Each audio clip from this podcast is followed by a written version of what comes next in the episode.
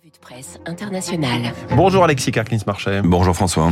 Vous êtes partenaire chez Heights Advisory et dans cette revue de presse internationale, on commence avec le, le regard de la presse étrangère sur cette situation française et ses violences. Hein. C'est notamment le New York Times qui s'y penche. Oui, parce qu'effectivement, François, la presse internationale est largement revenue sur euh, les événements, euh, notamment depuis hier. Mais c'est cet article du New York Times qui est, qui est, intéressant. Il a été publié cette nuit par, euh, par Roger Cohen. Roger Cohen, c'est le correspondant du journal à Paris, qui connaît donc très bien la France et, et qui s'intéresse à cette nouvelle vague de protestations, soulignant que c'est un, nouveau défi pour, pour le président Macron. En fait, il souligne d'abord que ça fait suite à celle des retraites. On, parlait encore de volonté d'apaisement il y a quelques semaines, mais euh, il souligne que le président est à nouveau confronté à la violence dans les rues et à ces accusations de forces de l'ordre qui seraient racistes. Alors, le président français a, essayé de trouver un point d'équilibre, qualifiant la, mort de Naël d'inexcusable et d'inexplicable, mais en qualifiant également ces émeutes violentes d'absolument Roger Cohen dit finalement c'est vraiment la, la tactique du at the same time, en même temps, mmh. en bon français, pour tenter d'éviter une généralisation des, des, émeutes.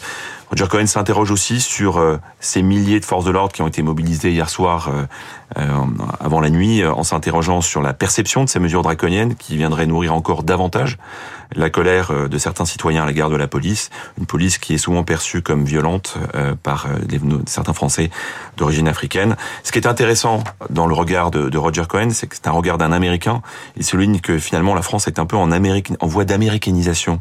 Hein, ça fait penser naturellement aux émeutes qui ont lieu partout à travers le pays en 2020, après la mort de George Floyd tué par un policier à Minneapolis. Le mouvement Black Lives Matter. Et qui est donnant euh, de l'ampleur au mouvement Black Lives Matter. Et euh, la conclusion de Roger Cohen, c'est que la France, comme les sociétés occidentales, et peut-être plus encore que les autres, est fracturée entre d'un côté des élites qui vivent en métropole, qui profitent d'une économie euh, dynamique, et, et l'économie française l'est. Hein. Roger Cohen est très souvent très positif sur sur la France, parlant de son attractivité, de son faible chômage ou de son secteur de technologie actif. Mais d'un autre côté, il y a aussi des communautés à bas revenus, dans des quartiers difficiles et, et pauvres avec peu de perspectives. Et cette France périphérique qu'elles se sont exclues et c'est sans doute ça que nous sommes en train de vivre et de payer. Voilà pour le regard de Roger Cohen du New York Times sur cette situation française, Alexis.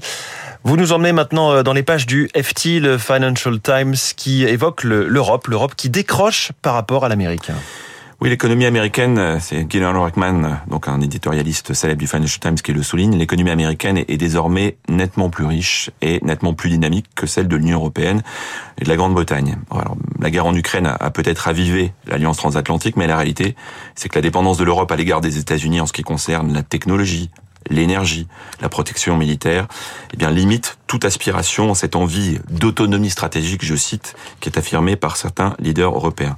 Alors en deux minutes, pourtant, les économies américaines et européennes avaient la même taille, François, mais depuis le différentiel de croissance, eh bien fait en sorte que, à conduire à ce que l'économie américaine soit aujourd'hui plus importante d'environ un tiers.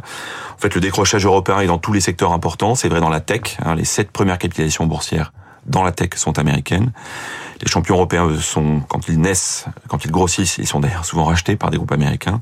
C'est vrai aussi dans les universités. Les Américains trustent les premières places. C'est vrai aussi dans tout ce qui concerne l'électronique et les semi-conducteurs où les Américains veulent réinvestir alors que l'Europe est en train de, de, décrocher.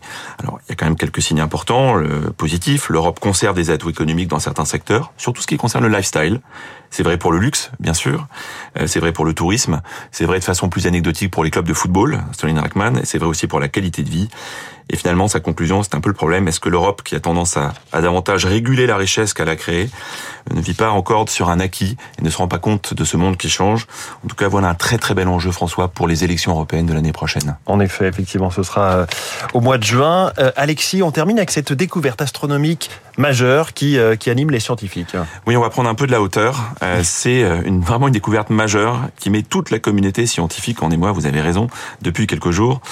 Le cosmos, ça n'est pas juste du vide. En réalité, les astronomes viennent d'observer qu'il y avait de puissantes interactions gravitationnelles d'objets massifs, je cite, concrètement, des trous noirs entraînent des, des, ondes gravitationnelles qui viennent déchirer le tissu de l'espace et du temps. Alors c'était une hypothèse d'Einstein qui est en train d'être vérifiée. Ça veut dire quoi? Ben, Ça veut dire que notre univers ressemble à une mer agitée avec des phénomènes astronomiques violents hein, qui se sont produits au cours des 13 milliards d'années qui nous ont précédés. Les télescopes ont permis d'observer des signes d'un arrière-plan d'ondes gravitationnelles basses.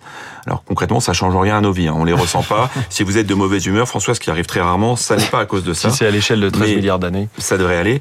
Mais en revanche, c'est une étape très importante pour comprendre comment notre univers se transforme, et notamment la façon dont les galaxies se forment et évoluent.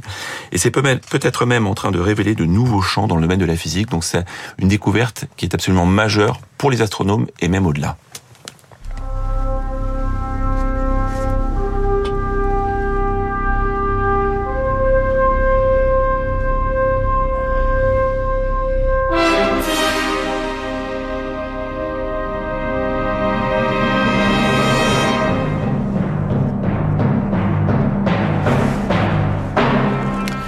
Ainsi parlait euh, Zarathustra, Richard Strauss, euh, bande, j'allais dire bande annonce, bande originale d'un film qui est votre film culte? Exactement.